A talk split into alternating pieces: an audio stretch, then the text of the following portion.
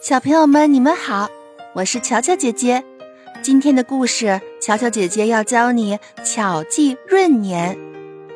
从前，年是没有平年和闰年之分的，十二个月是十二个月妈妈，每天都是一个天宝宝。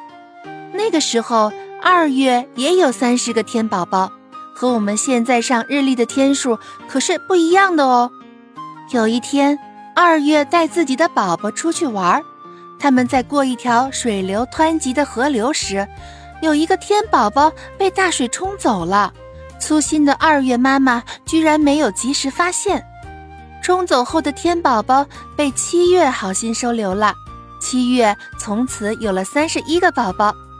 不久后，粗心的二月又带宝宝们出去玩，结果又有一个天宝宝走丢了。走丢的宝宝开始了独自旅行，但他还是会经常思念他的家人，于是，在旅途中每四年就抽时间回家看看。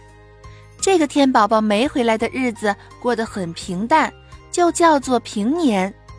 这个天宝宝回来的时候，日子会过得很开心、很滋润，就叫闰年。从此，人们就有了四年一闰的说法。小宝贝，你听懂了吗？